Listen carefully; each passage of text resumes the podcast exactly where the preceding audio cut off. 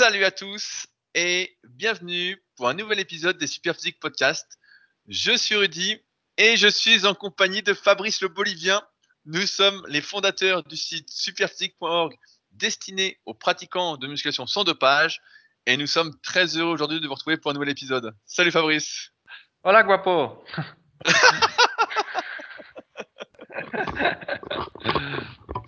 Eh oui, Alors- donc je suis, je suis en direct de la Bolivie. Alors qu- qu'est-ce que ça parle en Bolivie? Ça parle espagnol, c'est ça? Ouais, ouais, ouais, ça parle espagnol en fait. Dans le- tout le continent euh, d'Amérique du Sud, ça parle espagnol avec euh, euh, des fois des toutes petites variantes. Et c'est au Brésil que ça parle portugais en fait. Ok, donc tu t'en sors euh, pour l'instant euh, assez bien. Euh, comment se passe euh, ton alimentation euh, en Bolivie, vu qu'on a eu la des Ah oui. euh, du Pérou? Non, bah en Bolivie, en Bolivie, c'est, plus compliqué. Et euh, donc là, j'ai repris l'entraînement ce matin, mais donc pendant un mois, euh, bah, je me suis pas entraîné. Pendant euh, les récemment, en fait, euh, bah, j'avais du mal à avoir euh, tous mes calories. Parce que, en fait, ce qui se passe, c'est qu'avant, quand j'allais dans les hôtels, eh ben, en général, le matin, on prenait euh, le buffet avec ma femme.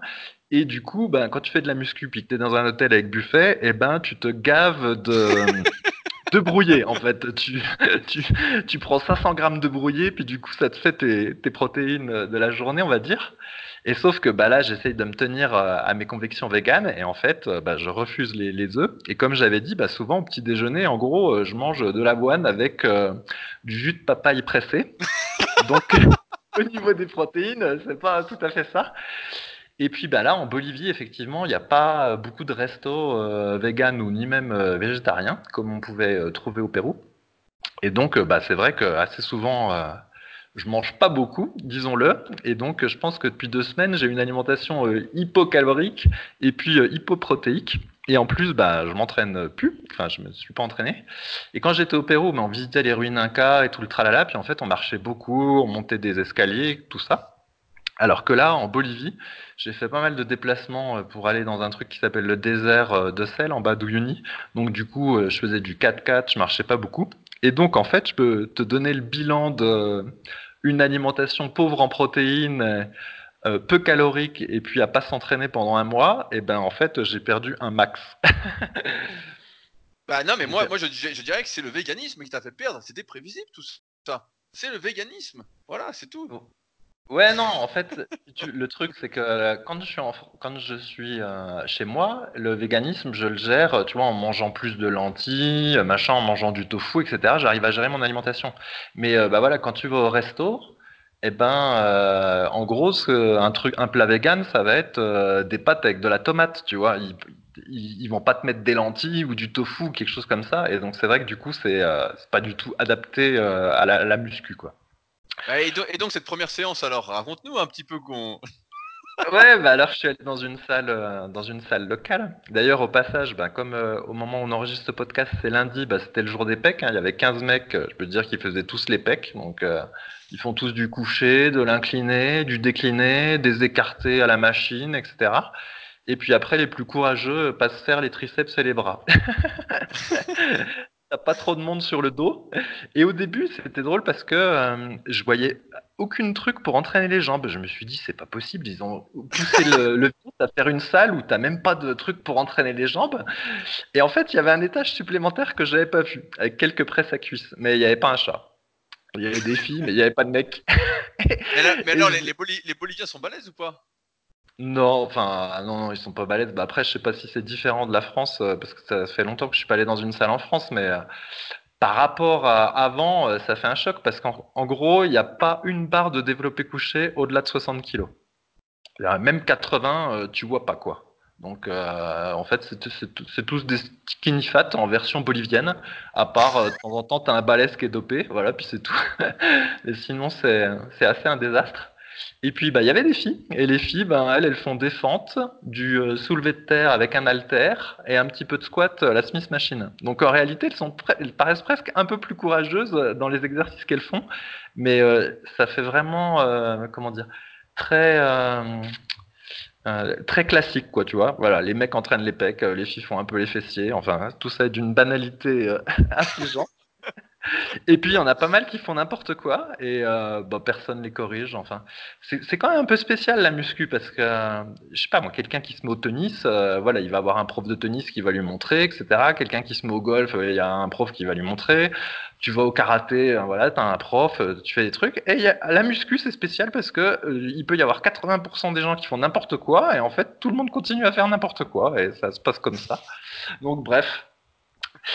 C'est marrant, marrant ce que tu dis parce que j'ai écrit, je soupçonne euh, d'espionner mon site. J'ai écrit ce matin justement un article qui s'appelle Tricher en musculation et où j'explique que justement la base, bah, c'est d'apprendre la bonne technique d'exécution, mais qu'en fait, euh, maintenant de nos jours avec les salles commerciales, les salles low cost, en fait, il n'y a plus de l'encadrement nécessaire pour apprendre les mouvements comme c'était le cas euh, il y a 20 ans, en fait, où tu avais une petite salle associative, un prof qui était là toute la journée pour t'apprendre. Maintenant, tu vas dans une salle, il n'y a plus personne pour te l'apprendre. Et donc, c'est vrai que s'il n'y a plus personne pour t'apprendre, que de toi-même, tu prends pas un coach ou un prof pour te corriger. Moi, aujourd'hui, une bonne partie de mon travail, bah, justement, c'est de corriger mes élèves par rapport aux vidéos qu'ils m'envoient sur la technique d'exécution ou les corriger ceux qui sont présents sur euh, ma salle, le Super Gym à Annecy. Mais c'est vrai que sinon, il n'y a plus personne qui t'apprend les mouvements. Et c'est vrai qu'en muscu, il n'y a, a, pas ce truc de, comme dans les autres sports, de se dire, euh, ah bah tiens, il faut quelqu'un pour m'apprendre, en fait. Mais après, parce que la muscu aussi, c'est peut-être un truc un peu plus d'ego que les autres sports, vu que ça se voit sur le physique, non? Ouais, bah, je, je sais pas. Je sais pas. Bah, après, il y a l'apprentissage des mouvements, puis il y a l'entraînement que tu fais aussi. Tu vois, c'est pas normal qu'en salle, les trois quarts des gens entraînent pas les cuisses, euh, ils font pas le dos ou très peu. Puis les mecs, bah voilà, ils font des mouvements de développé puis des bras. Enfin bref. Voilà. Donc c'était que ce soit Bolivie. Enfin, je me suis entraîné dans pas mal de pays et c'est vrai qu'assez souvent au final c'est ça. Et ça n'a pas été euh, une surprise. Et puis voilà. Après, la salle, elle est assez euh, vieille. Et donc, euh, bah, du coup, j'ai refait. Ce matin, j'ai j'ai entraîné, j'ai fait une séance dos, euh, arrière d'épaule, euh, triceps et abdos. Oh là là, du, split. Le mec fait du split. et ça faisait, ça faisait très longtemps que j'avais pas fait de la, du tirage à la poulie verticale. Et donc, j'en ai fait un peu, mais si tu veux, les, la poulie est tellement vieille que le, c'est une corde. En fait, c'est une corde. Ah oui, oui, je vois. Voilà. Et du coup, il y a de la, une friction énorme un frottement, voilà, c'est comme ça en français. Il y a un frottement énorme, et puis en fait, tu, tu sens pas travailler ton muscle. Donc au final, bah après, j'ai fait du rowing avec halter comme d'habitude, parce que la poulie, ça me paraissait pas très très intéressant. Et puis, euh, puis voilà, donc euh, très rapidement, ma séance est redevenue une séance euh, avec des haltères, exactement comme chez moi. Et puis voilà, puis sinon, bah, au niveau des perfs, c'est ah, simple. Ah voilà, voilà. Dis-nous la vérité, Fabrice. Alors, es-tu un swam ah ouais, non, bah, alors il s'est pas passé comme dit Mike Menzer. Normalement, Mike Menzer, il dit que plus tu te reposes, plus tu surcompenses. ah, moi, je te dis, bah, plus tu te reposes, plus tu décompenses. Hein. Et donc, euh, j'ai travaillé avec ma dernière série d'échauffement, voire des fois mon avant-dernière série d'échauffement. Donc, c'est te dire. Euh, ah, que t'as perdu quoi? 40% de force alors? Euh, ouais, ouais, je pense j'ai perdu 30% de force, mais en tout cas sur la première séance, puis commencer, euh, tu sais, les facteurs nerveux, en fait, c'est ce que tu perds le premier, puisqu'il revient le plus. Donc physiquement, j'ai pas fondu de 30%, tu vois. Mais effectivement, au niveau des perfs, euh, bah, j'ai plus d'explosivité, plus rien, etc. Donc voilà. Donc j'étais un peu énervé, mais ça va revenir. J'ai confiance. J'ai dit, j'ai dit à ma femme, je dis bon, bah, je t'ai fait plaisir avec ce voyage pendant euh, un mois, je me suis pas entraîné, mais plus jamais de ma vie, euh, on recommence un truc pareil. et puis elle, elle dit bah oui, mais c'est de ta faute aussi, euh, tu te tiens à tes convictions vécanes, t'as qu'à manger des œufs le matin, etc. ça se trouve, t'aurais moins perdu. ah bah oui, bah, on, on, sait très bien que quand tu pars en vacances ou que tu pars avec, où tu peux pas t'entraîner, si tu manges plus que tes besoins, que tu crois un peu de gras, etc. Donc t'as peut-être de te saloper un peu ben euh, tu perds moins quoi. C'est sûr que là si t'as perdu 3-4 kilos voire 5 kilos en même temps, ah bah là c'est sûr que euh, c'est le, cauchemar quoi, quel cauchemar. C'est euh, tu fonds comme neige au soleil quoi, t'as plus de force, t'as plus rien. C'est con parce que juste avant de partir, t'étais presque sportif de niveau. Finalement, t'es redevenu sédentaire voire grabataire hein. Non, peut-être pas, mais effectivement, j'avais la condition physique de ma vie là, avant de partir. Donc, je faisais de la muscu, de la natation, du vélo, de la course à pied. Euh, je m'avalais euh, mon tofu rosso et mes spaghettis semi-complètes euh, de la vie claire et j'étais super bien. Et là, bah bon, je suis parti quelques années en arrière, c'est peu de le dire. Sinon, pour l'anecdote, donc là, bah, en Bolivie, pour ceux qui suivent, en fait, il y a une crise politique et donc c'est un peu le bordel. Et tous les touristes ont déserté. Et donc, du coup, euh, bah, les hôtels sont vides. Et puis, ben, ils cassent les prix pour essayer d'avoir le peu de touristes qu'ils ont. Et donc là, je suis dans un hôtel 5 étoiles. Donc, euh, 5 étoiles norme locale quand même. C'est pas le Ritz de Paris, mais pas trop mal. Pour euh, 55 euros la nuit. Et ils ont un petit coin euh, sport, en fait. Et dans Ah. le petit, ouais, dans le petit coin sport, en fait, il y a des tapis roulants et des vélos élipliques. Et le tapis roulant est euh, assez classieux. C'est un tapis roulant que tu peux incliner, en fait. Donc Ah oui, tu oui, peux, ouais, voilà, tu peux mettre du dénivelé, puis après tu choisis ta vitesse, etc. Et donc j'ai testé ça hier. Et ben figure-toi que c'est assez fatigant quand tu mets euh, l'inclinaison la plus élevée possible et puis une vitesse à peu près décente, plus euh, le manque de conditions physiques euh, vu que j'ai perdu. Et ben au bout de 30 minutes de tapis roulant, figure-toi que je suis à grosse route, à grosse goutte. C'est quoi, une- c'est quoi une vitesse descente? Ah, ben, parce que c'est en miles. Alors euh, j'ai Ah bah, mis. je, euh, je- je vais la, je la conversion, vas-y. Non, mais je pas. pense euh, j'ai mis entre 4 et 5 miles, donc ça doit faire dans les 8 km heure. Mais Ah bon, ah comme ouais, pas, t'a- t'avançais pas. Comme j'ai pas le dénivelé aussi, euh, il faudrait que je te puisse te donner le dénivelé pour qu'on pour qu'on voit. Mais avec le dénivelé, euh, bah, ça, fatigue en fait. Et donc, du coup, euh, je faisais 5 minutes de, de, comment, de tapis. Après, je faisais un petit peu de pompe. Ensuite, je refaisais 5 minutes de tapis, un petit peu de pompe, 5 minutes de tapis, un petit peu de pompe. Et à la fin, j'étais tout fatigué. Et du coup, je suis revenu dans la chambre. J'ai dit Putain, j'ai perdu un max avec ce mois d'arrêt. Je suis pas content. mais bon. L'œil du tigre est toujours là. Le tigre n'est plus, c'est devenu un petit chaton, mais euh, l'œil du tigre est là, alors ça va revenir. Ah, c'était prévisible, de toute façon, tout ça, tu le savais déjà d'avance. Ouais, ouais, c'était prévisible. Mais après, le truc, c'est qu'en fait, je me suis. euh, comment Je m'accroche à cette conviction végane, alors que là, dans les conditions dans lesquelles je suis, ça n'a pas trop de sens, en fait. Euh, il faudrait que je sois juste végétarien, mais ça m'énerve de revenir en arrière sur ma conviction, donc j'essaye de la tenir le plus que je peux. Mais euh, du coup, ça, ça va pas, en fait. Mon alimentation est pas du tout, euh, pas du tout au point. Donc voilà. Mais bon. Tu sais, quoi, juste avant le podcast, j'écoutais justement un podcast d'un type qui euh, fait un peu le tour du monde en vélo, je, je résume vite fait, quoi. Ah ouais Et euh, il disait que lui, justement, pour euh, quand il était en déplacement, il avait pas trop le choix sur la bouffe, quoi, en fait. Il disait, je prends ce qu'il y a, quoi. hein. Il dit, sinon, comme je pédale toute la journée, j'ai besoin de 5-6 000 calories. Il dit, il disait qu'il mangeait pas de viande, etc. Il dit, mais quand je suis sur la route, en fait, j'ai pas le choix, quoi. hein. Il dit, sinon, je repars pas le lendemain, quoi. Ouais, ouais, bah, bah, c'est sûr, c'est sûr. T'es obligé de t'adapter aux trucs locaux. Et là, c'est vrai qu'en Bolivie, en fait, dans tous leurs plats, bah, toi, soit t'as du poulet, soit t'as du cochon, ou soit t'as bah, de- du bœuf, quoi. Et euh, il y a très peu de plats avec du poisson, et puis très peu de plats de, végétariens, quoi. Mais euh, c'est vrai que là, au cours du voyage, de- des fois, on rencontre des gens un peu originaux. Et euh, bah, quand on était dans le désert de sel, on a rencontré un Français. Ça faisait trois ans qu'il faisait le tour du monde en marchant, en fait.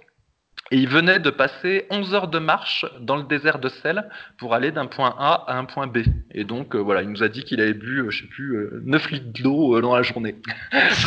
Bah ouais. Donc, euh, il n'y a pas que des gens sur leur canapé, en fait. Voilà, il y a des gens qui font des choses.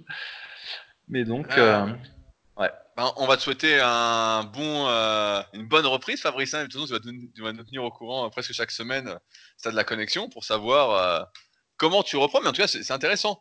Ça montre bien, encore une fois, que c'est vraiment hyper spécifique et que si on s'entraîne pas, bah, on perd. Quoi. En fait, il n'y a pas de secret. euh, a pas de secret. Quoi. Si on fait pas, on perd. Et puis en muscu, en plus, certains diront que c'est assez ingrat, mais on voit bien qu'on perd, comme tu l'as dit, on perd plus de force que de physique, que de muscle. Mais euh, ça fait quand même mal au cœur de se dire, putain, on s'est entraîné, etc. Mais je sais plus à qui je disais ça, mais la fois, je sais plus si on en a déjà parlé, mais je lisais le bouquin La Bible du running, et dedans ils expliquaient, hein, ils, disaient que si t'arrêtais pendant 3 semaines de courir, tu perdais genre euh, 5 minutes euh, sur ton 10 km, quoi. Donc Mhm. euh, là, c'est juste qu'en muscu, bah, ça se voit tout de suite, quoi, en fait. Ça se voit, t'as vraiment un marqueur tout de suite de, qui te dit, ah, t'as perdu à fond, quoi. Et comme ça touche pas mal notre ego, bon, bah.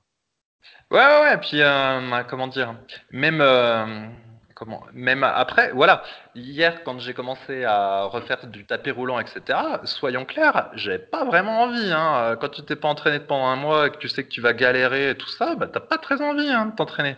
Donc je me dis, c'est sûr, celui qui s'y met à 40 ans et que ça fait 40 ans qu'il a rien fait, je veux bien croire qu'il se galère hein, pour euh, pour s'y mettre. Parce qu'en plus, tu vois, les sensations sont pas là. Quand t'es habitué à t'entraîner, t'as le plaisir. euh, tu vois, de sentir tes muscles travailler, etc., d'être bien explosif, tu pousses, t'es content. Mais euh, bah, du coup, quand t'as quand tu t'es pas entraîné depuis longtemps, quand tu t'es jamais entraîné, bah, t'as pas ce truc-là. Donc t'as pas le petit plaisir euh, de l'explosivité, de la congestion, des bonnes sensations, euh, de, te sentir bien en fait. Tu galères. Donc, bah, le, bon, le bon exemple, c'était la web série Start pour ceux qui ont suivi, qui est toujours d'ailleurs disponible sur ma chaîne YouTube, avec Butch, qui démarre, qui démarre la muscu à 40 ans. Pour ceux qui veulent des nouvelles, bah, j'ai encore vu ce matin, il tient bien, il tient son petit rythme, etc. Mais euh, on voit que bah, c'était hyper compliqué. Quoi. En plus, sans antécédents sportifs, sans rien, euh, les premières semaines étaient difficiles. Mais c'est vrai qu'une fois que tu prends le rythme, ça va. Et quand tu n'es plus dans le rythme, c'est dur aussi. Moi, je me souviens quand je partais un peu, euh, pas en vacances ces dernières années, parce que maintenant je partais suffisamment longtemps pour remettre en place de nouvelles habitudes. Mais quand je partais genre une semaine ou deux semaines, ah, c'était hyper dur de s'entraîner même sur place, parce que comme tu fais plein de trucs en même temps, en fait, tu sais que tu manges pas bien, t'es pas bien reposé, tu sais que tu vas faire une séance de merde. Rien que de faire une séance de merde, des fois, t'es pas motivé pour la faire. Tu dis putain, je vais faire une séance de merde, quoi. Alors tu te forces un peu, mais c'est vrai que euh, dès que tu sors un peu euh, de ton confort, on va dire, que tu as mis en place, que tu as choisi quand même, hein, pas qui est imposé, ben euh, c'est difficile, quoi. C'est sûr que c'est pas la même limonade, quoi. Ah ouais, bah la muscu, c'est un truc super routinier. Moi, je me souviens, euh, comment, quand on lisait des trucs sur la force athlétique, tout ça, eh ben, souvent les mecs qui faisaient de la force athlétique, c'était des gars qui étaient, euh, qui étaient ouvriers en fait. Et ils avaient une vie qui était réglée comme du papier à musique, ils partaient jamais en vacances, tu vois, tout était toujours pareil. Et c'est vrai que c'est comme ça qu'il faudrait être pour euh, être au top de la condition physique. Dès que tu fais une petite variation, tu manges moins bien, tu t'entraînes différemment, quelque chose comme ça, et ben ça tu as l'impression de, régresser ou de pas être euh, optimum dans ta progression. Donc euh, bon.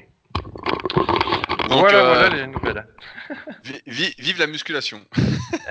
non, mais la musculation c'est super, mais c'est un gras. ouais. Voilà. Ouais, mais comme le reste. Je voulais, je voulais faire un petit truc rapide avant qu'on attaque quelques questions et quelques points que j'avais notés. Il y a deux personnes qui m'ont dit que sur l'application podcast sur Apple, il y avait un petit souci de lecture. Euh, à peu près au milieu du podcast et que ça faisait ça depuis le mois de juin. Est-ce que si vous écoutez sur Apple Podcast, vous pouvez m'envoyer un message pour me confirmer si ça vous fait ça ou si ça vient des personnes en question, etc. On n'a rien changé à ce qu'on fait. Donc, euh, je ne sais pas d'où ça vient, donc je ne saurais pas comment le résoudre. Si certains ont des idées de pourquoi ça le fait, etc., qui n'hésitent pas à m'écrire, à nous écrire. Il y a tous les liens dans la description du podcast hein, pour nous contacter facilement. Euh, et vous pouvez répondre directement au podcast pour nous le dire. Mais c'est vrai qu'on n'a rien changé et qu'a priori, il y a deux personnes qui m'ont contacté avec le même problème cette semaine. Donc si vous êtes concerné, dites-le moi. Et si vous avez une solution, dites-le moi deux fois plus. Euh, tout à l'heure, tu parlais du tofu. Et j'avais une question euh, vegan, Fabrice, pour toi. Est-ce que tu manges du 7 ans? Ah, euh, bah non, j'en mange pas parce que en fait, je trouve ça trop cher. voilà. voilà. Bah, parce que tout à l'heure, je regardais justement parce que euh, dans deux jours, j'ai une euh, consultation téléphonique avec euh, une de mes anciennes élèves qui est devenue végane. Et donc, je me renseignais un peu sur les sources de protéines, etc., pour essayer de l'aider au mieux pour construire sa diète. Et je suis tombé sur le 7 ans. Et je me suis dit, bah, tu, tu parles jamais du 7 ans. Et donc, pour ceux qui ne savent pas, en fait, c'est issu du blé ou de l'épeautre. Et donc, c'est plein de gluten. Donc, c'est assez drôle. Mais j'ai vu que c'était une excellente source de protéines qui avait à peu près 20 grammes de protéines au 100 grammes. Et je me demandais pourquoi tu n'en mangeais pas. Donc, c'est extrêmement cher, c'est ça? Raison? Ouais, extrêmement cher. Je sais pas, je me souviens plus, c'est extrêmement cher, mais en tout cas, c'est plus cher que le tofu normal. Et puis, euh, bah, comme euh, nous, on est des gros mangeurs, euh, bah, effectivement, j'en prends, j'en prends pas. Voilà, aussi simple. ok, bah, je testerai peut-être parce que là, le tofu, pour ceux qui savent pas et qui veulent tester, donc moi, j'en mon poissonnier, je vous le redis, a fermé. Donc, c'est la merde. C'est la catastrophe. Le saumon, ça fait des semaines que j'en ai pas mangé. Et donc, quand je vais faire mes courses, moi qui suis pas vegan, euh, et pas vraiment végétarien, eh ben, j'ai pas envie de faire mes courses euh, tous les jours. Donc j'achète moitié viande et moitié tofu en fait. Donc pendant 3-4 jours j'ai de la viande, pendant 3-4 jours j'ai du tofu. Et le tofu, c'est pas si cher que ça en fait. Là j'en ai du bio, euh, je l'achète 10 euros le kilo. Ouais, bah parce qu'en fait, il y a plusieurs, euh, il y a plusieurs types. Après, je peux pas me lancer là-dedans, mais en gros, si tu vas à la vie claire, tu verras, il y a 50 000 sortes de tofu. Et donc, le, celui de base, le tout premier, même, je crois qu'à la vie claire, il est à 7 euros. Il n'est pas, pas très gustatif. Et puis, il y en a qui sont fumés, il y en a qui ont des épices ajoutées, etc. Et donc, moi, mon préféré, mon préféré, c'est le tofu rosso de la vie claire, qui est à 15 euros euh, à peu près les, le... le kilo? Voilà. Et euh, bah, c'est pas mal avec des pâtes, tout ça. Mais bon, j'en mange pas non plus tout le temps de celui-là parce qu'il y a pas mal d'épices, pas mal de choses ajoutées qui a priori sont naturelles quand on se base sur l'étiquette. Mais bon, comme on n'est jamais sûr, euh, voilà, j'en abuse point trop. Au passage. Non, mais euh, vas-y, vas-y. Ouais. Je vais juste dire, euh, ici, en fait, donc y a, on peut trouver de la nourriture sur les marchés, exactement comme en France et tout ça. Et par contre, dans les supermarchés, bah, il y a beaucoup de beauf euh, industriel, quoi, encore plus qu'en France. Et vraiment, c'est une honte ce truc. Et donc, il y a énormément. Non, mais c'est vrai, il y a beaucoup, beaucoup de soda. Il y a, y a très peu de soda euh, sans sucre en fait. Et euh, là-bas, beaucoup, ici, beaucoup de gens euh, boivent du soda en fait. Et des fois, par exemple, quand on est au restaurant, ça arrive qu'il y a un verre de soda qui soit inclus. Ou un coup, on était, on va dans un hôtel et souvent dans les hôtels, ils t'offrent une petite boisson. Et ben des fois, la boisson qui nous a été offerte, c'était de, de, la Fanta. et non, mais c'est vraiment terrible. Et comme et donc, tu, tu, l'as bu alors? Non, non, non, moi je bois pas. Ah, à vous, à vous, Fabrice je vois pas ça. Mais en fait, c'est dingue. Tu vas dans le supermarché, tu as l'impression que 70% des produits, en fait, ils sont pourris. Et donc, c'est assez triste. Et donc, ben, exactement comme en France, voire peut-être même pire qu'en France, et ben ici, tu as, des, as des personnes qui sont en surpoids. Euh, et je pense que c'est à, cause du, à cause du soda, quoi. Et euh, voilà. Et donc, comme j'avais dit la semaine dernière, impossible de trouver euh, du lait de soja normal c'est de l'eau qui est mélangée avec du sucre, qui est mélangée avec autre chose, et vraiment c'est, une catastrophe. Et même, tu trouves des boissons qui, s'appellent euh, nectar, par exemple, de pêche. Et en fait, en France, euh, le nectar de pêche, je crois qu'il faut 25% de jus concentré de pêche et le reste c'est de l'eau. En gros, ça doit être comme ça. Ici, en fait, c'est de l'eau, du sucre, un arôme pêche un acidifiant, un régulateur d'acidifiant et de la vitamine C. Et je t'assure que tu as un truc qui s'appelle nectar de pêche, t'as pas une once de pêche dedans, quoi. Et euh, bah, c'est ce qu'on te distribue dans l'avion, euh, c'est ce que tu vois en bouteille euh, un peu partout, etc. Et bah, c'est un peu triste, en fait, à quel point l'industrie agroalimentaire a, a, tout pourri, quoi. Et puis voilà. Mais par contre, tu peux trouver des bons jus de fruits avec des vendeurs dans la rue qui te pressent devant toi ton orange. Mais vraiment, au supermarché, faut pas y aller. Hein. C'est que des saletés. Voilà. bah, ça, m'étonne pas trop. Euh. Vous savez, je regardais, un autre truc, parce que la fois, bah, on a eu une conversation entre nous avec Fabrice et, Street, et euh, on parlait de miel. Et donc, je me suis remis à ma. Je me suis dit, tiens, ça fait longtemps que je pas manger de miel, je vais acheter du miel. Et donc, euh, pour l'anecdote, bah, forcément, je vais acheter du miel bio, et je me suis dit, mais c'est quoi le miel bio? Je me suis dit, est-ce qu'on peut empêcher les abeilles d'aller butiner sur des terres qui sont pas bio, etc. Et donc, pour que le miel soit bio, en fait, dans un rayon de 3 km, tout doit être bio. On estime que, euh, je ne sais pas qui a estimé ça, mais qu'elles ne vont pas plus loin que 3 km, en fait. Dans un rayon de 3 km, pour que ce soit bio. Et donc, je vais au supermarché, et puis je me dis, bah quel miel je vais acheter euh, C'est bio. Euh. donc, je regarde, il y en avait au moins 30 miels différents. Hein. donc, tu te dis, bon, lequel je vais acheter?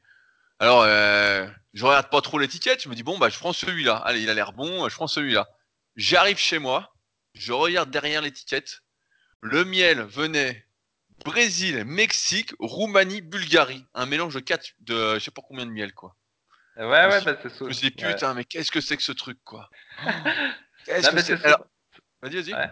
Mais c'est souvent comme ça en fait. Des fois c'est écrit euh, apiculteur français et puis après tu regardes derrière et c'est écrit mélange de miel originaire ou non originaire d'Europe. Et là, en fait, bon, tu comprends oh que tu sais pas trop ce que tu as acheté. Ouais, non, mais. Ah non, mais là, et donc j'en ai acheté cette semaine qui vient a priori de France, il y a marqué origine France, etc.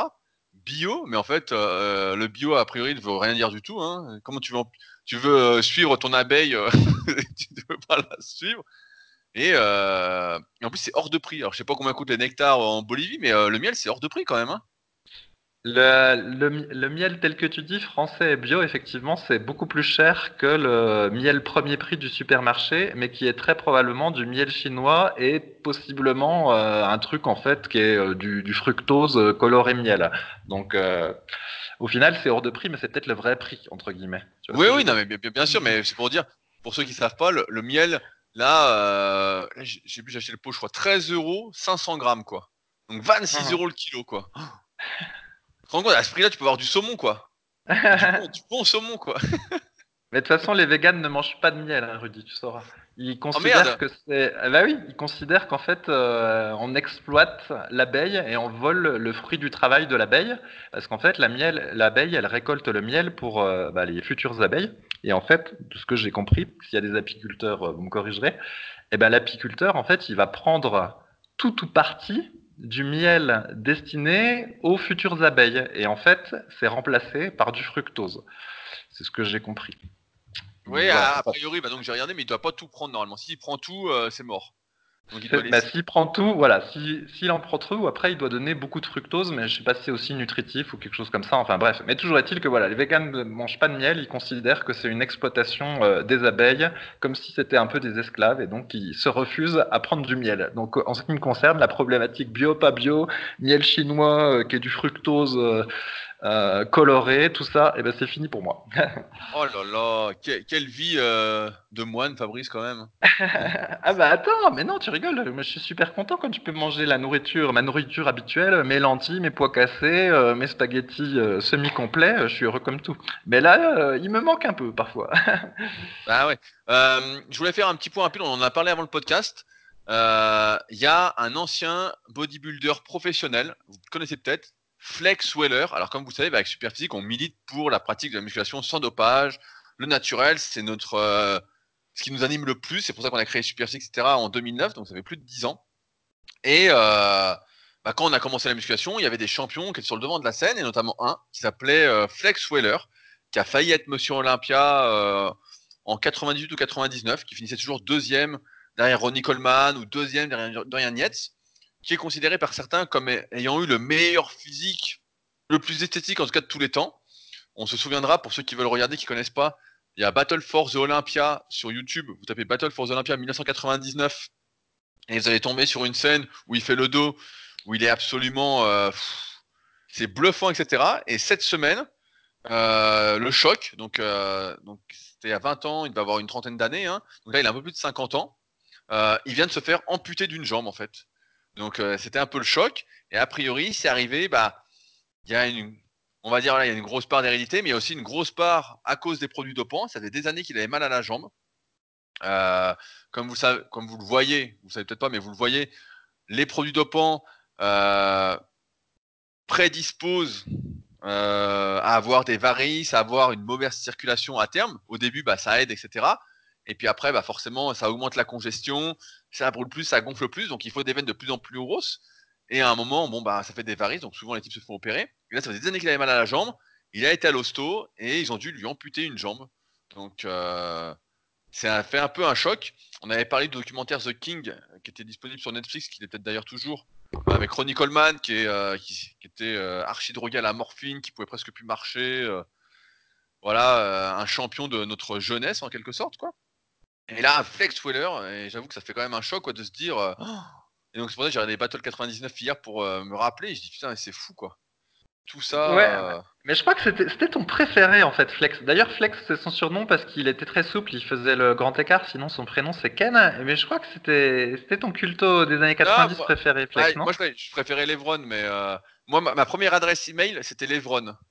Mais mais j'aimais bien Flex aussi. En fait, j'aimais bien cette époque-là parce que les types avaient avaient de la gueule quoi. En fait, quand il y avait de l'ego. Donc moi j'ai toujours bien aimé les sports un peu comme ça où les mecs se cherchent un peu des poux mais ils sont tous copains. Mais du style euh, ah tiens je vais te battre, tu vas voir, etc. Et donc en plus à l'époque il n'y avait pas internet ou presque pas.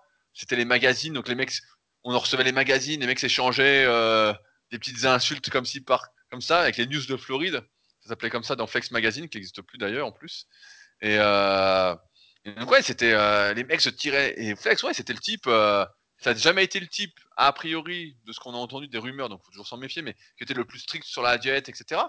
Mais le type, son premier, euh, sa première vidéo d'entraînement était vachement bien, qui s'appelait Masse Construction, je crois. Hein. Je crois que c'est celle-là. Je suis, euh, suis plus sûr. Il avait deux trois potes avec lui qui lui chargeaient ses barres et tout. en même temps, il était super fort, etc. Et 99, euh, Battle Force Olympia 99, son meilleur physique de tous les temps, quoi.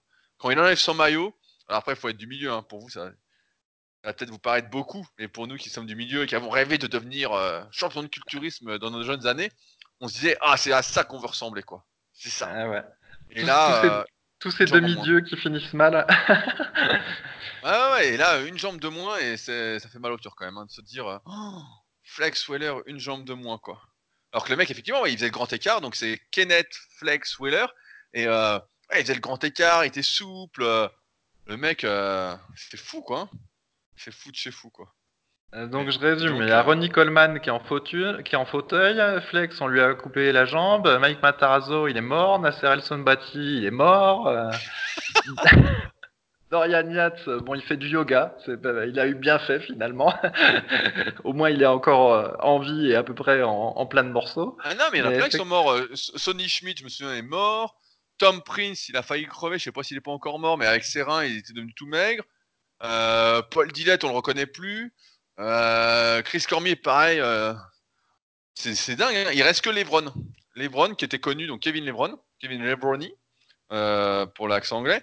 Et euh, bah lui, euh, comme il se, a priori, il s'entraînait que 6 mois de l'année, donc il se dopait que 6 mois de l'année, c'est celui, a priori, qui s'en sort le mieux pour l'instant. C'est celui, chaque année, ou tous les 2-3 ans, il revient, en fait. Il revient faire une petite incartade sur scène, ou pour promouvoir des vêtements, ou des suppléments qu'il fait.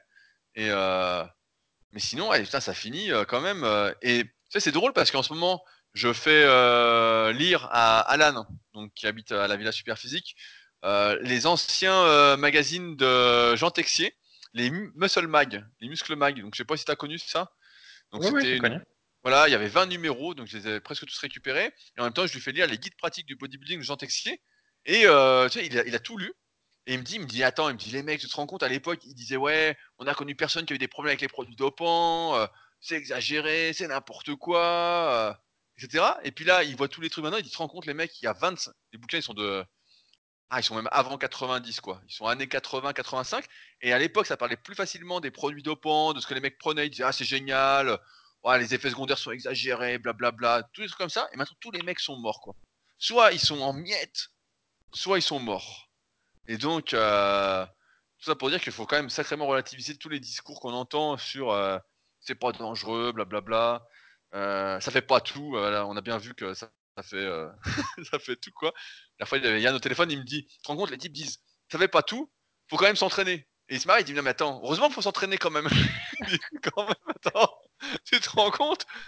Quand on dit ça fait tout, c'est que ça démultiplie les résultats quoi. C'est que tu, tu doubles ton physique quoi. Double ton physique, c'est pas du tout. Donc voilà. T'en as même qui triple. Hein. Après, les plus doués, voilà, les plus doués, c'est encore un cran au-dessus, mais ah ouais, c'est. Voilà. Attention, euh, c'est vrai que là, ça fait mal au cœur quand même de voir Flex, et même Ronnie Coleman comme ça, là, c'est. Euh, mais bon, ça fait 20 ans, quoi.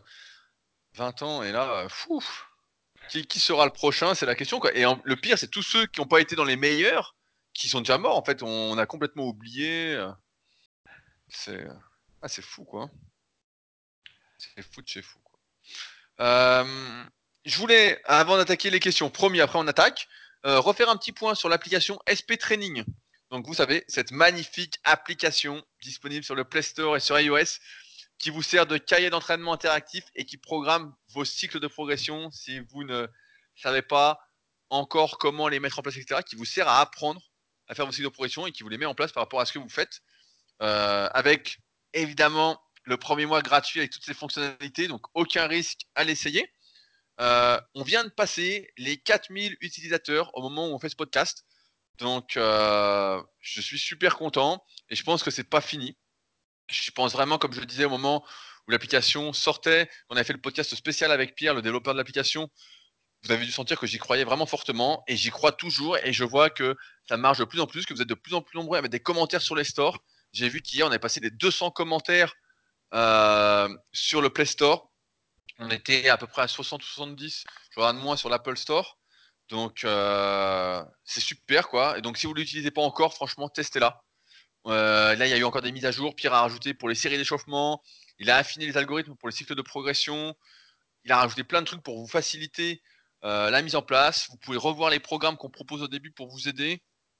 on peut vraiment exporter l'intégralité de ces séances au cas où, etc. Enfin bon, vraiment là, le on met vraiment le paquet là-dessus. Donc, euh, et je sais que ça peut vous aider à progresser. Donc, euh, comme j'ai déjà dit, c'est une bonne application à utiliser si vous avez lu nos livres ou vous suivez nos podcasts régulièrement et que vous n'êtes pas coaché, que vous n'avez pas fait encore appel à nos services, que vous n'avez peut-être pas encore appris bien à jouer avec la mécanique des cycles de progression. Là, ça va vous apprendre et ça va vous aider à progresser à chaque séance et ça peut vous faire progresser pendant très très très très longtemps. Euh, si vous suivez bien tout ce que vous dit l'appli, vous ne grillez pas les étapes. En tout cas, voilà, 4000. Et donc, si vous ne l'avez pas encore utilisé, testez-la. Et si vous l'utilisez et que vous n'avez pas encore laissé de commentaire, voilà, c'est là où je voulais en venir. Bah, euh, merci d'avance de laisser un petit commentaire de 5 étoiles et un petit commentaire encourageant pour aider celle-ci à se développer on y met beaucoup de travail et beaucoup de cœur. Donc, merci d'avance à ceux qui prendront le temps de le faire. Ça prend moins d'une minute. Maintenant, on va donc attaquer les questions de la semaine. comme vous le savez, ou peut-être pas, c'est la première fois que vous nous écoutez, on répond à des questions qui sont posées sur les forums Superphysique et sur lesquels on essaye d'apporter des réponses plus complètes qu'à l'écrit. Les forums Superphysique sont gratuits, c'est sur superphysique.org et ensuite il y a un marqué forum en haut, avez juste à cliquer dessus et ils sont, ce sont les plus vieux forums du web puisqu'ils datent de 1999 et ils sont très très actifs encore aujourd'hui. Il y a beaucoup beaucoup de messages, on peut tenir son cahier d'entraînement, on peut poser ses questions et on a souvent une réponse en moins d'une heure ou deux. Donc j'ai sélectionné des petites questions pour cette semaine, notamment des questions d'entraînement. Alors, Fabrice, est-ce que tu lis le forum depuis la Bolivie? Ouais, ouais, j'y passe. Non, non, j'y passe toujours tous les jours euh, un petit peu. Je renomme les titres euh, des nouvelles discussions pour que ce soit bien propre. Et euh, non, non, je suis toujours présent. Il y a Internet en Bolivie, hein, t'inquiète pas. Alors, eh ben, je voulais réagir à un premier topic que j'ai trouvé très très bien de Gaëris qui s'appelle les exercices que vous devriez faire en musculation. Donc Gaëris, on avait fait un podcast spécial. J'avais fait un podcast spécial avec lui un coup où Fabrice n'était pas là. Il était encore en vacances, décidément, il est toujours en vacances. Hein. On se demande quand est-ce qu'il travaille. Euh, et donc, euh, il a fait un petit topic pour dire voilà, les, quatre exercices qui, selon lui, euh, sont oubliés et qu'on devrait faire en musculation. Il en a un peu marre, comme nous, à vrai dire, de voir des gens se tourner vers le squeeze press ou les élévations frontales pour construire leur physique. Et donc, il a listé, selon lui, les quatre exercices indispensables que tout le monde devrait faire. Donc je m'étais dit qu'on allait peut-être en parler, en débattre entre nous, pour vous aider euh, à faire votre choix. Donc premier exercice, le pullover avec halter. Fabrice, est-on d'accord pour dire que c'est un exercice que tout le monde devrait faire? Euh, oui, oui, bon, on en a déjà parlé plein de fois dans, les podcasts, mais en plus c'est un exercice qui était euh, très pratiqué dans les années 70. C'est vrai que c'est un peu passé de mode, et puis là, bon, je sais pas, peut-être que ça revient, ça revient un peu. Et donc pour rappeler ce qu'on a déjà dit, c'est un excellent exercice pour euh, étirer la poitrine, particulièrement en fait le petit pectoral, qui est un muscle profond qu'on ne voit pas, mais que quand il est trop euh, raide, euh, voilà, contribue à avoir les épaules qui partent euh, en avant. Donc du coup, il étire la poitrine, il permet d'améliorer sa posture, et puis en plus, bah, il travaille les triceps, le grand dorsal, les pectoraux. Après, bah, la proportion de chaque muscle va varier en fonction de votre morphologie, à quel moment vous le faites dans la séance, si vous le faites après plusieurs exercices de pec ou après plusieurs exercices de dos ou selon vos points forts ou vos points faibles. Et bon, en général, euh, on gonfle bien sur euh, ces trois zones-là. Et puis voilà, donc il y a plein de variantes possibles. On peut le faire euh, sur un banc, on peut le faire en travers. Dans ce cas-là, bah, l'étirement est plus prononcé, mais par contre, il y a un petit risque au niveau de la zone lombaire. Dans le temps, on avait plutôt tendance à le faire en travers. Je crois que toi, Rudy, tu le fais plutôt allongé sur un banc. Ouais, sur le banc. Ouais, moi, je préfère pour être plus stable. Donc, euh, et c'est un exercice qui était pas mal fait encore par les culturaux des années 90. Euh, Parce que là, donc, je me suis refait un peu euh, quelques Battle Force Olympia. Et Lebron, Kevin Lebron dans Battle 98, fait du pullover. Donc il le fait bras fléchi, un peu façon Magic Triceps.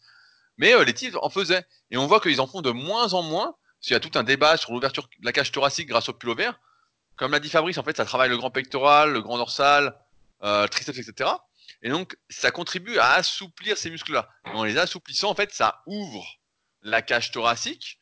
Euh, ça nous permet d'adopter une meilleure posture. Voilà, on va plutôt dire ça comme ça. Et quand on est jeune, on a moins de 25 ans, en théorie, il est encore possible d'étirer ces cartilages costauds. Et donc, la pratique du pullover en série assez longue, avec des poids suffisamment lourds, en fait, va permettre de tirer dessus et donc d'agrandir sa cage thoracique.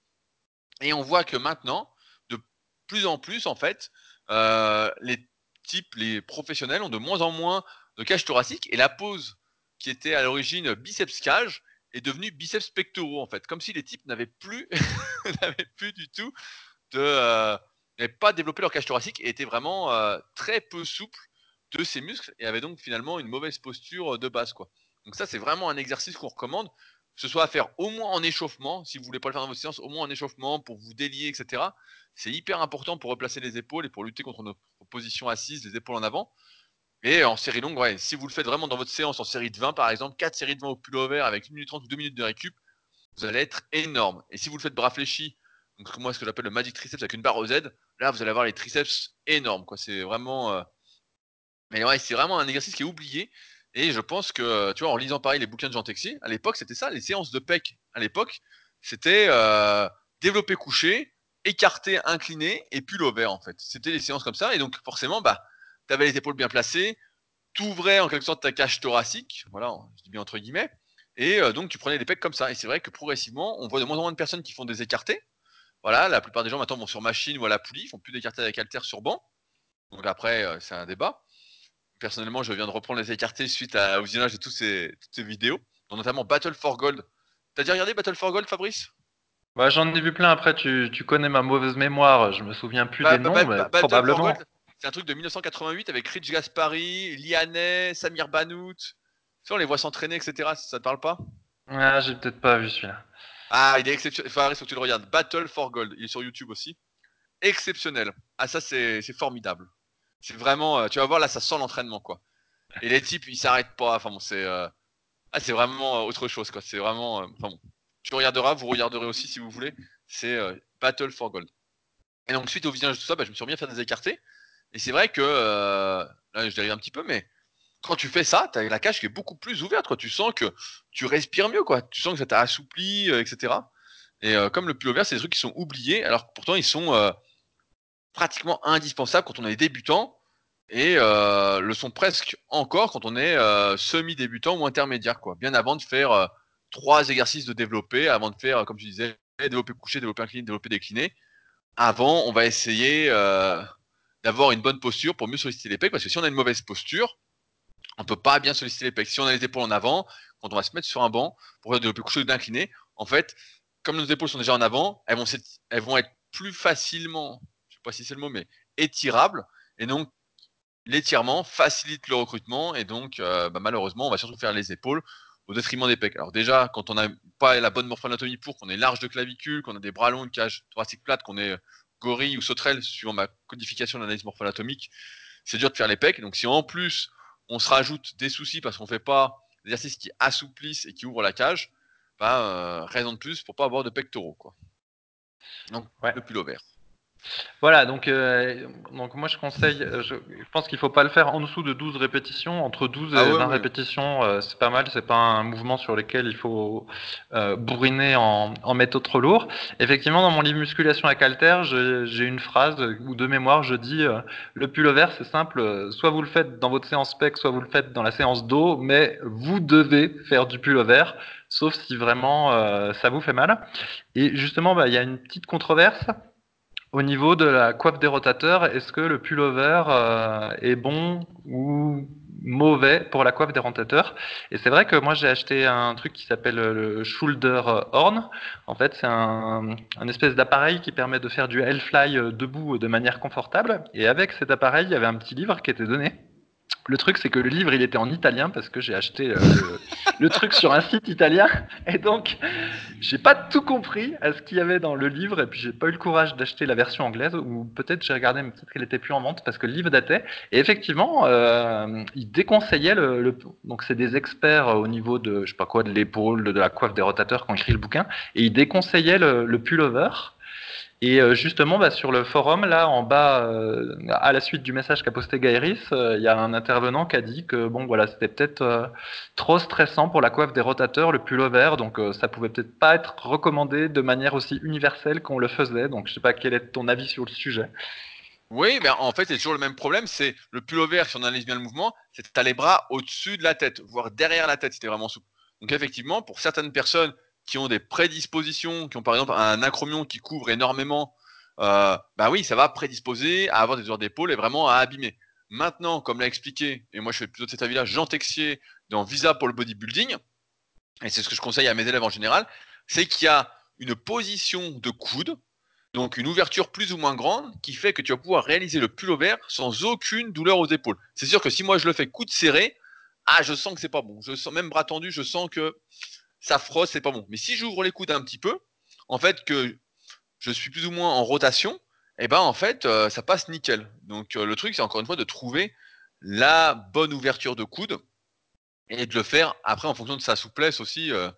c'est sûr que si vous êtes très comme un piqué, vous n'en avez jamais fait, faut pas essayer de descendre à fond, sinon vous allez vous arracher un truc. Mais après, le pullover, normalement, c'est pas un exercice que tu es censé faire lourd. Donc, c'est un exercice que tu es censé faire léger, comme tu dis, pas moins de 12 répétitions. Moi, je dirais, voilà, 15-20 répétitions, c'est bien. Euh, et ensuite, euh, bah donc les risques sont quand même assez minimes comparativement à des exercices dont on a parlé, comme les tractions, des développés, bah, alors c'est le pire, développer au-dessus de la tête, des élévations latérales.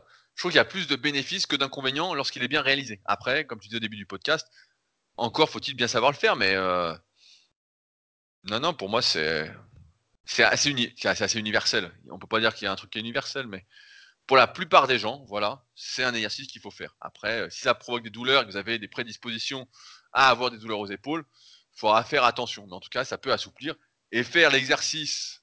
J'ai une connerie, mais euh, en échauffement, c'est vrai que je disais ça, à 6, euh, 8 ou 10 kilos, ça ne peut faire que du bien. Ça va pas vous abîmer la coiffe rotateur, ça va ne vous faire que du bien. Maintenant, le faire à 40 kilos en série de 20, voilà, là, ça va peut-être pas vous faire du bien. Avant, d'y arriver, bon, il y a le temps. Alors après sur internet, parce que j'ai sur mon site musculation-alter.fr, donc il y a une page assez longue sur le pullover, et donc euh, j'ai cherché beaucoup d'infos sur le sujet. Et donc il y a une, autre controverse qui m'a paru très étonnante, c'est que quand tu fais la version euh, euh, dans le vide, en travers, apparemment ça favoriserait les hernies ombilicales. Ah oui, donc le... tu, tu, pousses le ventre en avant. Oui, si tu contractes pas bien les abdos, c'est vrai que tu pousses le ventre en avant. Ouais. Euh, voilà. Alors après, j'ai essayé de chercher quelque chose de des informations plus tangibles sur le sujet. Puis bon, c'était, mais c'était quand même assez marginal comme point de vue. Mais voilà, il y en a qui disent que euh, ça peut favoriser euh, ce type d'hernie et que, en tout cas, si tu en as déjà une, il faut pas faire le pullover en version en travers. oui, mais parce que parce que quand, quand, quand tu descends, ça t'étire, si vous n'avez jamais fait, vous allez en faire, vous allez voir, avec des poids lourds, ça étire fortement les abdominaux. Et l'une des erreurs qu'on fait le plus souvent au pullover, en fait, c'est de laisser le poids accentuer notre cambrure. Et donc quand on fait ça, bah forcément, ça pousse vers l'avant. Donc il faut surtout ne pas, car il faut surtout contracter en fait les abdominaux, au moins garder le ventre un peu serré, pour éviter justement ça, pour avoir une gaine, en fait, serrer le transverse. Sinon, ouais, ça peut favoriser, mais c'est comme la presse à cuisse. Si tu fais la presse à cuisse et que tu tiens pas euh, ton ventre, ah, tu pousses avec le ventre, ah bah là, euh, ça favorise aussi. En fait, dès que tu vas euh, mettre de la pression et que tu ne vas pas la contrôler, bah ouais, ça favorise les hernies, quoi. Mmh Mais euh, à ce compte-là, si tu fais des, des crunchs sur un ballon suisse et puis que tu t'étires complètement en bas du mouvement, peut-être que du coup, si tu as une prédisposition à une ah hernie ombilicale, ça va la favoriser aussi. Ouais, bon, après, c'est quand même beaucoup plus réduit parce que tu pas de poids qui va tirer. Là, on parle de ouais. pullover, donc en moyenne, la plupart des gens mettent 15-20 kg, 25 kg. Là, euh, sur la Swiss Ball, euh, c'est juste ton poids du haut du corps, quoi. Donc euh, bon, mmh. après un, après un mois au Pérou, normalement, ça devrait bien se passer, quoi. ok. Alors par contre, moi, des fois, ça me tire un peu les coudes, le pullover. Et, si, oui, si je suis pas bien échauffé, si je suis pas bien échauffé au niveau des coudes, ben, ça me les tire un peu. Et donc, il suffit de faire des, des kickbacks moi, je m'échauffe les coudes en faisant des kickbacks et puis du coup, bah, ça fait pas de douleur euh, au coude. Donc ah, euh, voilà. Tu, tu, l'aimes ton kickback, hein, ça, celui-là. Euh, avant, t'en faisais pas, maintenant, t'en fais tout le temps, quoi. Bah, c'est le seul exercice qui sollicite les triceps et puis sans tirer sur l'articulation du coude. Et puis en plus, ça permet de bien échauffer, donc c'est vrai que j'en fais pas mal. Les Américains diraient que tu fais de la préhab. de la préhab, ah oui, d'accord. Réhabilitation, ils diraient que c'est de la préhab. Ah, ça fait dire, voilà, c'est plus classe que de dire c'est de l'échauffement euh, pour vieux quoi. Ouais, c'est ça. Bah, tu sais, c'est comme euh, ici en Bolivie ou, en... ou au Pérou, en fait, tu dis pas que tu fais de la randonnée, tu dis que tu fais du trek, tu vois. Ça fait ah plus classe. moi, je dis que je fais de la marche. la marche, oh non, la... Alors. Ok. Donc, en tout cas, sur ce premier exercice, on était d'accord avec. Voilà. Deuxième exercice, le front squat. Euh, et j'ai une anecdote, alors qui est assez, euh, j'ai trouvé ça bon, assez affligeant pour reprendre tes mots. On a un jeune à la salle, donc Dorian, qui passe une formation euh, pour être coach sportif en Suisse actuellement. Et euh, le, prof lui a demandé de faire une séance pour les cuisses. Euh, ça, c'est un exercice un peu pratique. Et donc, lui, bah, il met euh, front squat. Il dit voilà, moi, je mets du front squat dans la séance, que c'est moins dangereux que le squat arrière, on est plus droit, euh, c'est moins dangereux, etc. Et le prof, tu sais ce qu'il lui a dit? Il lui a dit le front squat, ça isole trop les quadriceps. C'est pas un exercice à mettre en premier dans la séance. Ça se met à la fin de la séance cuisse. Il dit euh, premier exercice c'est squat, euh, squat nuque quoi. Alors là tu te dis bon, on n'est pas sorti de on n'est pas sorti de l'auberge. Hein. c'est la merde. Et, c'est un diplôme européen en plus. Hein, donc tu dis, bon, bah, n'importe qui enseigne, quoi. Sans, sans jugeote. Euh, mais donc, le front squat, bah, c'est vrai que c'est un exercice qu'on a pas mal popularisé dernièrement avec le club super physique. D'ailleurs, je rappelle que le tournoi de développé couché et de rowing planche démarre ce lundi. Donc, euh, n'hésitez pas à faire un petit tour sur le site clubsuperphysique.org et à tout donner et euh, à vous inscrire. Et si vous souhaitez venir, je fais un petit rappel, euh, soit à Dunkerque, soit à Cannes-la-Boca, soit à Annecy pour le tournoi pour participer en réel, parce que normalement on participe en ligne sur, sur le site. Eh ben, n'hésitez pas à me contacter. Je vous mettrai en contact avec, ceux qui organisent ailleurs qu'à Annecy pour profiter de l'émulation collective. Vous verrez que encore un cran au-dessus quand on est ensemble et qu'on essaye de tous faire de tout donner ensemble, on fait quand même plus de répétitions que seul euh, dans son coin, même si le site et le groupe Facebook privé participent grandement euh, à aider à faire mieux que seul. Euh, mais donc voilà, on l'a vachement popularisé parce qu'on cherchait à un moment un exercice pour remplacer le back squat. On a vu que ça commençait à devenir lourd. la dernière fois qu'on a fait du back squat, on avait fini à 40 répétitions à 120 kg. On s'est dit, bon, bah, l'année prochaine, c'est 140 kg. Et puis à la fin, on aura fini à 150, 160. Donc on s'est dit, bon, bah là, ça fait quand même prendre des risques. Et comme le but avec Superphysique, c'est quand même la santé, de base, la longévité, on s'est dit, bah, par quoi on va remplacer? Et donc, on a remplacé par le front squat. Donc, maintenant, il y a de plus en plus de personnes qui font du squat avant. Euh, on est, je crois, à 110. On était à 110 kg cette année pour le squat avant, pour euh, les plus grosses catégories. Euh, est-ce que c'est un exercice indispensable, Fabrice, pour toi, le squat avant? Ben, on n'aime pas, on n'aime pas ce mot-là indispensable, mais en tout cas, s'il y a une forme de squat qu'on recommande euh, avec l'expérience, c'est effectivement le squat avant. Dans les années 2000, ben, on faisait beaucoup de squat arrière, mais bon, comme on a déjà dit dans les podcasts, euh, il y a vraiment un trop gros risque de hernie discale en faisant du squat arrière. Et au final, avec le squat avant, ce risque diminue euh, fortement, même s'il existe encore. Et, et puis voilà, ben, petit à petit on y est venu au squat avant. Donc moi j'en fais plus parce que maintenant je fais du squat gobelet avec halter, donc c'est l'équivalent d'un squat avant puis avec un avec un. Mais sinon j'étais petit à petit passé euh, du squat arrière au squat avant.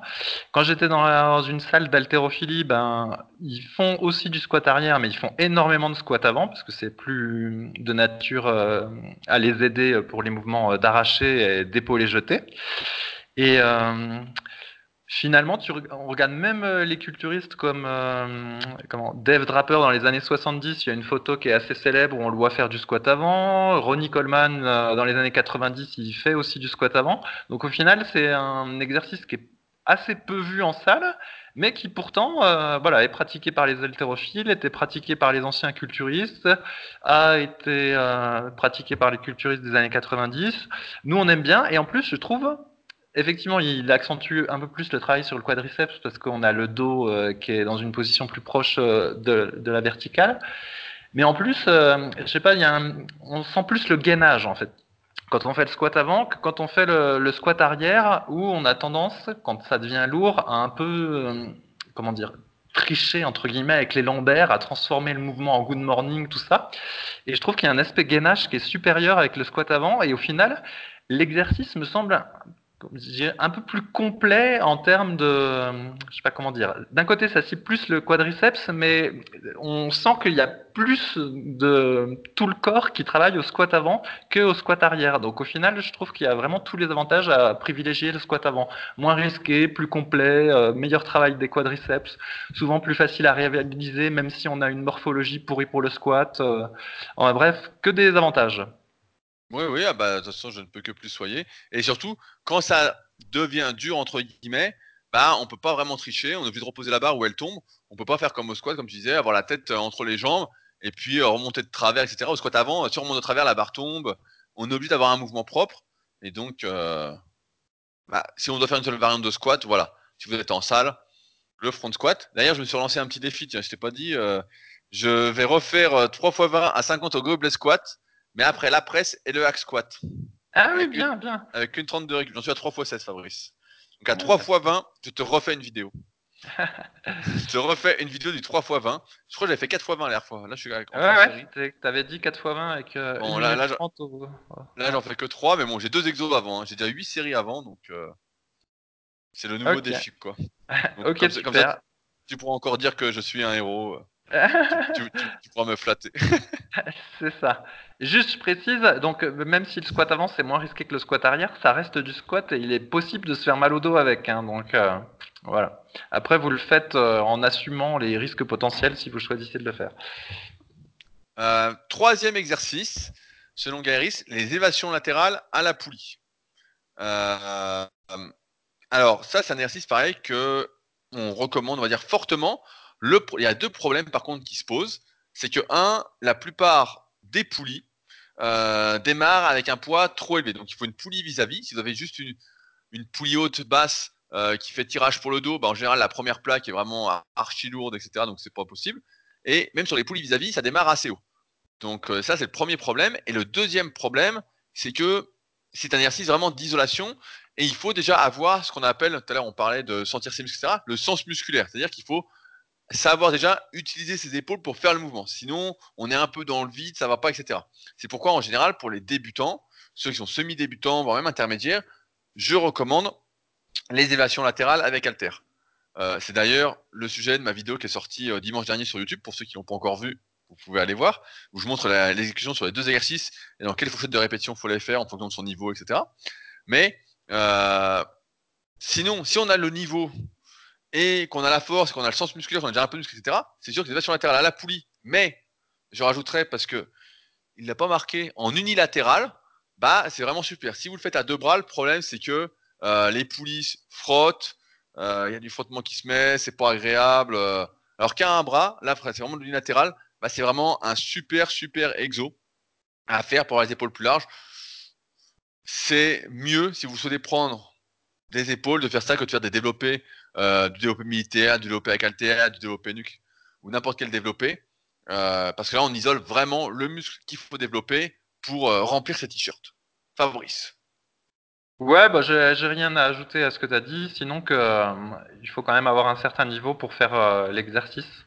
Donc euh, c'est pas comme le pullover au début où vraiment on le recommandait à tout le monde. Là, on est euh, sur quelque chose d'un petit peu plus précis. Mais c'est vrai que voilà, on peut hum, comment dire. D'habitude, on commence par la poulie, par exemple pour le dos, on va faire euh, des tirages verticaux et ensuite on passe aux tractions. Donc c'est la poulie qu'on fait en premier pour les débutants et puis c'est les tractions qu'on fait en étant plus confirmé. Et ben là, dans le cas des élévations latérales, bah, c'est l'inverse en fait. C'est plutôt le pratiquant confirmé qui a intérêt à passer à la poulie. Tout. Mais donc, je pense que la plupart des gens qui écoutent le podcast, en réalité, ne seront pas vraiment concernés et auront mieux à, faire en conservant la version alter. Ouais, ouais, surtout que la version avec alter, en général, d'expérience, je le vois avec mes élèves, les poulies vis-à-vis démarrent à 4,5 kg, voire 5 kg pour la première plaque. Ce qui est, euh, si elle n'est pas démultipliée, c'est assez lourd, hein, faut le dire. Euh, donc c'est pour ça que j'attends en moyenne que mes élèves arrivent à faire 50 répétitions avec 6 kg, donc avec 13 poses, donc au moins 25 répétitions sur 13 poses à 6 kg sur plusieurs séries avant de les mettre à la poulie. Donc avant d'arriver là, en ayant les bras pratiquement tendus, sans faire le poulet, etc., bah, il faut déjà pas mal de temps parce que la plupart des individus, on fait jamais d'évasion latérale dans sa vie, bah, on démarre à 2,5 kg, allez à 4 kg. Euh, surtout si on fait des séries longues. Après, voilà, si on fait n'importe quoi, qu'on fait des séries de 6 qui sont parfaites pour euh, là ce coup-ci se détruire le sus-épineux. Euh, on peut mettre bien plus lourd, mais voilà, en général, on démarre vers 4 kg, quoi. Donc, ça laisse quand même pas mal de temps avant de pouvoir passer à la poulie et de pouvoir faire des séries suffisamment longues pour qu'elles soient efficaces et donc pour prendre du muscle. Mmh. Euh, Tiens, au, passage, ce matin, anecdote, tu sais, j'avais déjà dit, on avait déjà dit dans un podcast que euh, c'était très bizarre. Il y avait plein de gens qui faisaient des élévations frontales en salle. Et bien, encore ce matin, j'ai vu des gens faire des élévations frontales, éventuellement le dos appuyé contre un mur. Donc, je sais pas ce qui prend à tout le monde sur toute la planète de faire des élévations frontales qui ne servent à rien. j'en ai encore vu. Par contre, j'ai vu personne faire des élévations latérales et encore moins euh, de l'oiseau. Hein. Ça, t'en vois jamais. Comme tout cela est bien curieux. T'en as fait toi des élévations frontales quand t'as débuté ou pas? Euh, non, non, j'en ai vraiment jamais fait ce truc-là. J'ai essayé une fois parce que dans Flex Magazine, il y avait une photo, je crois, de Kevin Levron qui les faisait et il était magnifique. Alors je me suis dit, je vais essayer. Et puis euh, bon, bah ça m'a pas donné de congestion supplémentaire vu que déjà j'ai l'avant de l'épaule qui congestionne comme un dingue au développé. Donc euh, bah du coup, j'en ai pas fait plus. Ah, alors que moi, quand j'étais gamin, j'en ai fait plein en fait. Hein. Je me souviens, je faisais développé couché du curl. Bah, ça n'a pas duré longtemps et élévation frontale avant que j'achète mon premier bouquin avec les programmes là. Mais euh, j'en faisais en fait, je sais pas, de base, je fais des élévations frontales, je sais pas pourquoi en fait. Euh, c'est un exercice, euh, populaire, mais sans raison apparente, quoi. Et c'est vrai que ça donne rien de spécial. Et j'ai dû en faire peut-être peut 20 ou 30 fois dans toute ma vie, quoi. Mais c'est vrai que c'est un exercice qui est tellement populaire. C'est pas pourquoi. C'est vraiment. Alors, le dernier exercice, il est plus à débat, que cite Gaëris. C'est. Bah, il l'appelle le tirage unilatéral à la poulie. Donc, en fait, je te le décris, c'est des tractions à la poulie haute en supination à un bras pour les biceps. Donc, euh, on sait, entre guillemets, que les tractions en supination, que ce soit à la barre fixe ou à la poulie, sont un exercice de base, c'est-à-dire qu'il exploite la relation tension-longueur des biceps, c'est-à-dire qu'il n'est ni trop raccourci, ni trop allongé, ni trop étiré durant le mouvement, donc il est en position de force durant tout l'exercice, euh, mais que malheureusement, il est en compétition de recrutement avec le grand dorsal, le trapèze moyen, le trapèze inférieur, le grand rond, l'arrière d'épaule, même le triceps, la longue portion du triceps, euh, lorsqu'on fait cet exercice-là. Donc, euh, en fonction de chacun, c'est vrai que notre expérience nous amène, pour, euh, notamment pour Paris, c'était un grand spécialiste des tractions en supination pendant ces jeunes années, à vous dire que malheureusement, en général, ça travaille plus le dos, plus l'arrière d'épaule que les biceps. On a rarement vu quelqu'un se construire des super biceps en disant je n'ai fait que des tractions en supination. Alors il y a toujours des exceptions, mais en général, ça n'isole pas assez les biceps et les biceps n'ont pas, pas une part assez importante de travail comparativement aux autres muscles pour qu'ils se développent à mesure qu'on progresse, du moins de façon optimale, à mesure qu'on progresse sur l'exercice. Là, Gary donc, propose une variante, c'est-à-dire un bras pour les biceps. Théoriquement, je vois pourquoi ça pourrait marcher, mais je vois aussi pourquoi ça ne pourrait pas marcher pour les mêmes raisons. Et donc, personnellement, c'est pas un exercice que je recommanderais de faire euh, pour les biceps. Je pense qu'il y a mieux à faire. Souvent, on recommande soit le curl incliné si vous débutez ou vous avez les biceps longs. Et si vous avez un niveau intermédiaire et plus, bah là, il faut adapter par rapport à sa morphoanatomie. C'est-à-dire si les biceps courts, à plus d'exercices où le bras n'est pas tendu en position basse. Donc, vous pouvez faire du curl incliné, mais sans tendre les bras, mais plutôt faire du curl bar, ce sera peut-être mieux, ou du curl au pupitre, ou d'autres exercices avec le bras en avant du corps. Euh, et si vous avez les biceps longs, bah, vous pouvez rester sur le curl incliné euh, sans aucun souci, comme je fais depuis maintenant euh, très très très longtemps. Mais c'est vrai que là, c'est un peu un truc exotique qu'on n'aurait pas recommandé de prime abord. Fabrice oh, Voilà, bah. Tu bah, j'aurais. cet exercice-là? Non, non, bah alors j'ai jamais fait. Euh, et puis euh, effectivement là, on entre, je pense, dans le cadre des exercices exotiques. Alors ma foi, faudrait donc il a recommandé ça parce que euh, manifestement ça lui plaît. Il faudrait voir s'il a passé le cap des six mois ou un an. Alors donc ça c'est un, un, truc dont on a déjà parlé dans le podcast, mais tout le monde l'a vécu. En fait, c'est que des fois vous essayez un nouvel exercice et bah, vous travaillez un peu plus léger que d'habitude parce que c'est un nouvel exercice. Et voilà, vous avez une grosse congestion, vous êtes content, etc. Vous faites ça pendant 2-3 semaines, et puis vous dites ouais, c'est super. Et là, vous commencez à le recommander sur tous les forums de France et de Navarre en disant regardez, j'ai trouvé un nouvel exercice. Et puis finalement, 6 mois plus tard, une fois que vous commencez à mettre un petit peu lourd dessus, vous vous apercevez que bon, c'est pas si bien que ça et euh, que vous le recommanderiez plus, mais euh, cette fois-ci, vous ne dites pas que vous ne le recommandez plus. Et par contre, ce qui reste sur les forums, c'est que vous l'aviez recommandé il y a six mois auparavant. Et donc, on appelle ça le test des six mois. Et alors, il faudrait voir si euh, pratique vraiment l'exercice depuis longtemps et s'il a passé le test des six mois ou euh, bah, si euh, il a pas passé le test. Et bref, mais bon, effectivement, c'est pas un exercice qu'on recommande. Moi, j'ai une règle, euh, enfin, j'ai plusieurs règles au niveau des exercices. Et en gros, comme je dis, j'aime à rappeler que la musculation, ça existe depuis plus d'un siècle. Si un exercice n'était pas beaucoup pratiqué dans les années 70 ou dans les années 90, il y a quand même peu de chances que ce soit un bon exercice parce que sinon on l'aurait déjà fait euh, avant. Donc euh, voilà, je recommanderais pas. Ouais, ouais, non, non, mais c'est euh, une bonne règle. Euh, je sais pas si tu te souviens, j'avais parlé un coup de mon rowing à un bras, la poulie basse. J'avais fait une vidéo sur YouTube, bon, je sais pas si tu l'as regardé, pour remplacer le rowing alter à un bras. Et bah, je suis toujours dessus, donc ça va faire peut-être trois mois que je suis dessus. Et pour l'instant, je suis au cap des trois mois. Donc si je passe le cap des six mois, tu n'auras que d'autres solutions de t'acheter une poulie basse, Fabrice. Mais, euh, euh, franchement, c'est un super exercice. Hein. Franchement, uh-huh. pour l'instant, euh, difficile de tricher, tout dans le dos, qui isole bien, risque réduit. je le recommande pour l'instant.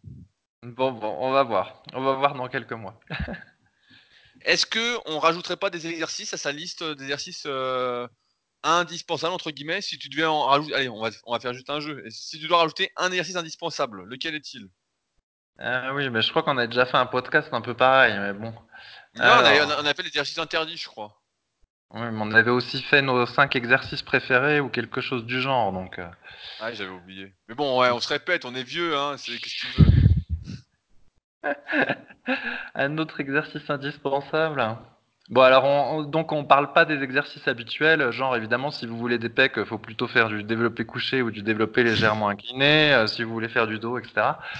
Alors, un indispensable, Un truc auquel Eh on ben- penserait pas trop. Ah, un, un truc euh, voilà, qui est pas trop fait et euh, qu'on penserait indispensable, bah, je sais pas, moi je mettrais les extensions au banc lombaire. Même si des fois j'ai des doutes sur le sujet, euh, je me dis, est-ce que quelqu'un qui a une scoliose prononcée, est-ce que c'est bon qu'il fasse cet exercice? Je suis pas sûr à 100%, mais je pense que pour la majorité des gens, faire des extensions au banc lombaire, c'est vraiment un truc super pour prévenir des tas de problèmes de dos. Ah, et c'est pas que. souvent, c'est pas si souvent pratiqué en salle. Ouais, c'est vrai que c'est un exercice qui travaille les euh, lombaires en isométrie et qui travaille toute la chaîne postérieure, à savoir les fessiers et les ischio-jambiers. Euh, et c'est un super exercice à réaliser en série plutôt longue. hein. Le but, c'est pas de faire des séries de 5 ou de 10. hein. Ça, c'est encore un truc pour sniquer. Mais euh, des séries de 20, 25, 30 répétitions. Et franchement, ça muscle donc le bas du dos, en plus donc des muscles que je viens de citer. Et ça protège des blessures. c'est Pour moi, ce serait vraiment un exercice à faire. Par exemple, si on voulait faire du soulevé de terre, en amont du soulevé de terre, on le fait avant, on progresse dessus, et après on se met au soulevé de terre. Comme ça, on a déjà une base musculaire, en fait, qui permet de sentir qu'on a les lombaires contractés, qu'on est bien positionné au soulevé de terre. Alors que souvent, on démarre le soulevé de terre sans avoir de muscles au préalable et on n'arrive pas à savoir si on est bien placé. Ça m'était arrivé quand j'avais 17 ans. Je croyais que mon soulevé de terre était super. Et quand je me suis filmé, c'était euh, affreux. Mais euh, alors, si j'avais eu la base, en fait, j'aurais senti ce que c'était qu'avoir les lombaires contractés. Et donc, j'aurais su que euh, ma position n'était pas bonne au soulevé de terre. Donc, ça, c'est vraiment. euh, car moi, personnellement, j'en fais. Toi, je crois que t'en fais aussi, Fabrice. Donc, Ouais, des extensions, ouais, des extensions lombaire. Ouais, j'ai acheté un lombaire express et la, ma seule, euh, comment dire, euh, anicroche à moi- au, au truc euh, full alter. Voilà, c'est que je fais des extensions et Je trouve que c'est beaucoup plus sûr que de faire du soulevé de terre jambes tendues, euh, même léger. Et donc, euh, voilà, j'en j'en fais pas mal. Je pense qu'on pourrait dire que c'est un peu le pendant du pullover, mais pour le dos. Voilà, le pullover, ça permet, euh, c'était, on disait qu'il fallait le faire pour améliorer sa posture, etc. Et ben, je dirais que les extensions lombaires, voilà, faut le faire pour prévenir les problèmes de dos et, euh, euh, et éviter des problèmes de dos. Voilà. En plus, ça étire un petit peu euh, la, je sais pas comment dire, la colonne vertébrale. Enfin, on sent que normalement, ça fait du bien de faire cet exo-là. Donc, si je devais en ajouter un, ce serait celui-ci à la liste. Ok. Euh, alors, pour moi, qu'est-ce que je rajouterais? J'ai fait, un fait un article en plus là-dessus, là, que j'ai sorti il y a 2-3 jours. Là. En ce moment, j'ai une frénésie d'écriture d'articles sur mon site perso. Mais euh, bah, là, on a déjà cité cuisse, on a cité pullover, euh, euh, pec, on a déjà dit. Franchement, moi, je dirais le hip thrust. Je sais que ça va pas te plaire, mais je dirais le hip Ah thrust. non Je dirais, le, je dirais le hip thrust parce que on se rend pas compte et je le vois de plus en plus. J'ai de plus en plus d'élèves qui ont des problèmes, qui ont mal au genou en fait, et ils, font des examens et ils savent pas pourquoi ils ont mal au genou en fait. Ils savent pas. Et donc les médecins ne savent pas, disent bah non, mais on sait pas, vous avez un syndrome rotulien, nanana. Et dans 90% des cas, ça vient d'un problème moteur de recrutement des fessiers, d'activation des fessiers au bon moment durant leur exercice de presse à cuisse, de squat, euh, quelque activité que ce soit en fait. Parce qu'à force de rester assis, je refais le petit topo, hein, mais euh, à force de rester assis, à force d'avoir les fessiers écrasés à longueur de journée, en fait, notre cerveau perd cette aptitude à utiliser les fessiers euh, lors d'exercices complexes qui nécessitent de la synchronisation intermusculaire, que tous les muscles doivent se contracter en même temps. Et donc en fait, on en arrive avec une rotule qui est instable, qui se met pas dans le bon couloir en même temps quand euh, on comment quand on fait euh, un mouvement euh, d'extension de genou, que ce soit du leg extension, de la presse à cuisse, du squat, n'importe quoi, ça dérive sur le syndrome du cinéma. Je suis sûr qu'il y en a qui le connaissent, qui doivent l'avoir. C'est-à-dire quand vous êtes au cinéma, vous pouvez pas tendre les jambes, vous commencez à avoir mal au genou. Bah ça, c'est un signe, par exemple, d'une faiblesse au niveau des fessiers. Et je tiens à dire, parce que j'ai vu le message euh, sur Facebook là, c'est pareil, j'ai fait une vidéo récemment là-dessus. Euh, ça n'a rien à voir avec le fait d'avoir les fessiers en point fort ou en point faible. En fait, c'est vraiment un problème moteur. Et dans ce cas-là, quand on a ce problème moteur, faire du hip thrust de manière régulière, notamment avant ces exercices de cuisse, est une solution, en plus d'autres choses comme le travail du moyen fessier, le travail du vasque interne, etc. Mais est une solution pour réduire ces douleurs au genou, réduire également ces douleurs au dos pour ceux qui ont mal au dos, parce que les fessiers, c'est en, quelque sorte d'amortisseur à la pression qu'on fait subir à notre dos. Ça amortit, alors que ce soit les vertèbres, eh ben, c'est le fessier. Et donc, en ce sens, je me rends bien compte que c'est un exercice qui est de plus en plus indispensable. On n'y pense pas, mais euh, moi personnellement, je le sens quand j'en fais. Donc, chaque semaine, en règle générale, à le faire. Des fois, euh, j'ai une petite lassitude, donc j'en fais plus, mais je devrais en faire tout le temps. Je sens que euh, le dos est mieux, les genoux, il y a moins de tension. Là, j'en parle avec deux élèves cette semaine à qui j'ai fait tester, pareil. Donc, moi, je dirais le hip thrust. Pour ceux qui veulent voir comment l'exécuter, je renvoie ma vidéo qui s'appelle Objectif, donc gros fessier, où j'explique comment trouver la bonne hauteur pour le faire, etc., comment placer ses pieds. Mais euh, le hip thrust, franchement, euh, et ça n'a rien à voir encore une fois avec le développement des fessiers. C'est pas le meilleur exercice pour développer les fessiers, c'est sûr, mais c'est un exercice pour moi qu'on doit faire dans une optique de santé en fait. Vraiment euh, pour réapprendre à notre cerveau où se trouvent les fessiers, pour ensuite pouvoir les solliciter durant un exercice plus complexe. En fait, c'est comme un travail de point faible, c'est un travail de fond qu'on doit faire en amont de la préhab. Voilà, c'est de la préhab, Fabrice. Pour, pour, faire, pour faire style, mais c'est de la préhab. Et donc, je recommanderais le hip thrust c'est pour moi un exercice qui aujourd'hui, qui auparavant, on se marrait, on se disait ah, ça sert à rien, ça sert à rien.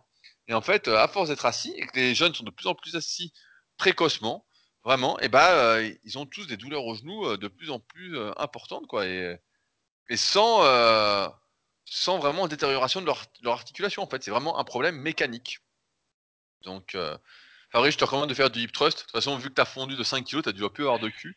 Donc, non, mais ça va bien ton terme préhab. Donc le hip thrust, c'est comme moi le kickback avec alter. Voilà, c'est de la préhab. Oui, oui mais normalement, c'est de, la, de la préhab. Sauf si vraiment tu as un gros, gros déficit euh, d'amnésie des fessiers, tu as vraiment très, très mal au genou. Dans ce cas-là, il faut en faire un vrai exercice de renforcement musculaire.